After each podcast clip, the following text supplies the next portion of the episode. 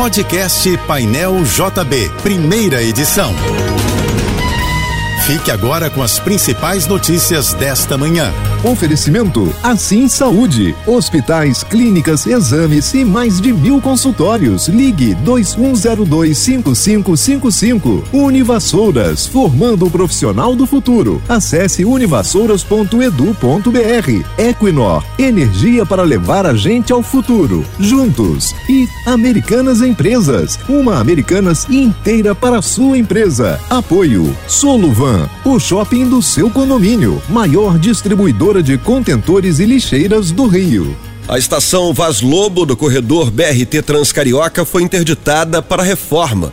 A orientação da Mob Rio, empresa da prefeitura que administra os corredores do BRT, é que os passageiros façam embarque e desembarque pela estação Marambaia. No sábado, a estação André Rocha, que também faz parte do corredor Transcarioca, foi reaberta após reforma.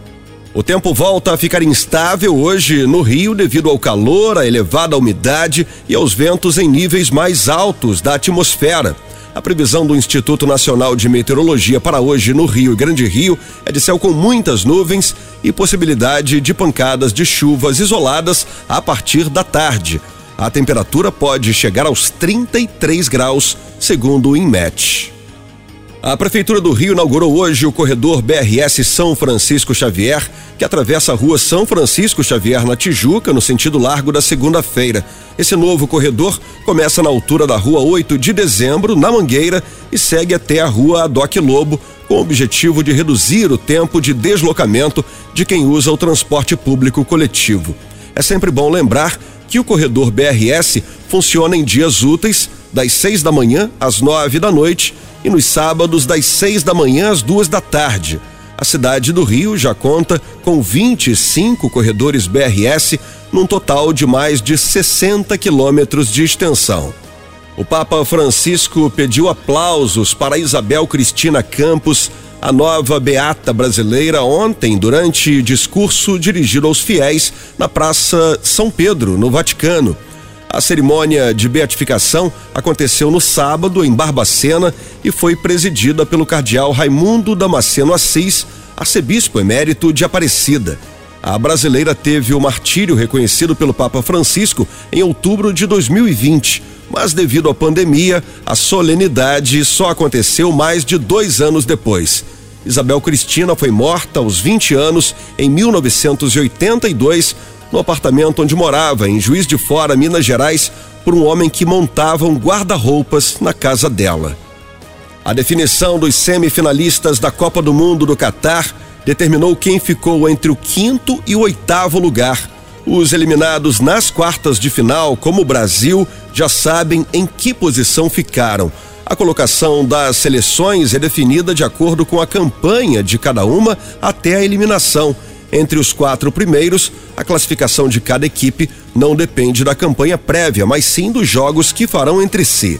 A seleção brasileira saiu do Catar na sétima posição, a pior colocação desde 1990 no Mundial disputado na Itália.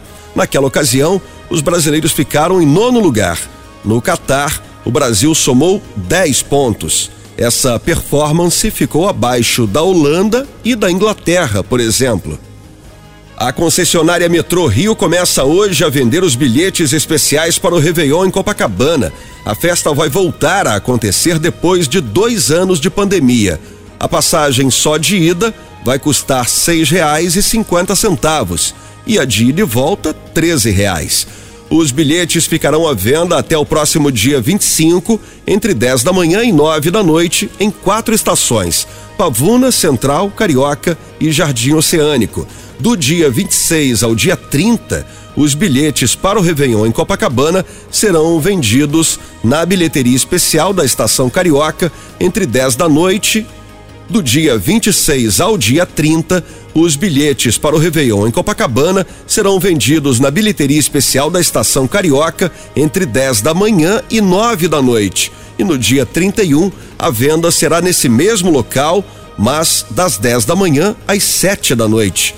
O pagamento poderá ser feito em dinheiro, débito ou crédito.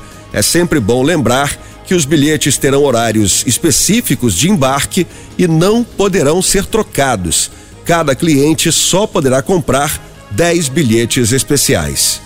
A Prefeitura do Rio anulou parte da etapa do processo seletivo para o programa de residência médica da Secretaria Municipal de Saúde. A medida foi tomada porque alguns dos malotes com as provas que seriam aplicadas ontem para a especialidade de cirurgia geral estavam sem os lacres.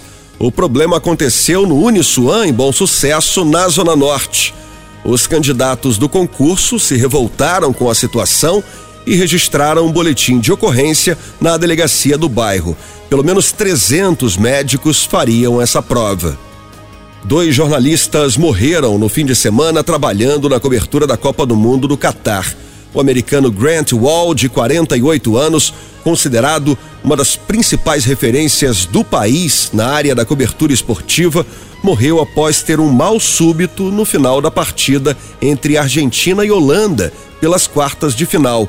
O outro óbito foi do fotojornalista Khalid Al-Mislan, do canal de esporte Alcas TV do Catar. A causa da morte do fotógrafo não foi divulgada. O Tribunal Superior Eleitoral realiza nesta segunda-feira a cerimônia de diplomação do presidente eleito Luiz Inácio Lula da Silva e do vice Geraldo Alckmin a entrega dos diplomas marca a confirmação do resultado da eleição e habilita os eleitos para posse e transmissão do cargo no dia 1 de janeiro. A diplomação está marcada para começar às duas da tarde no auditório do TSE em Brasília, sob o comando do presidente da corte, ministro Alexandre de Moraes.